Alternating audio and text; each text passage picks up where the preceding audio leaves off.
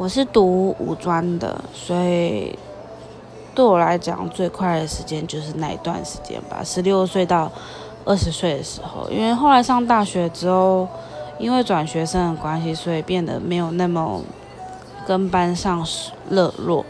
那基本上像边缘人一样。那五专的朋友是到现在都还有在联络，那感情也都非常好。那那时候因为要做报告啊，然后我们。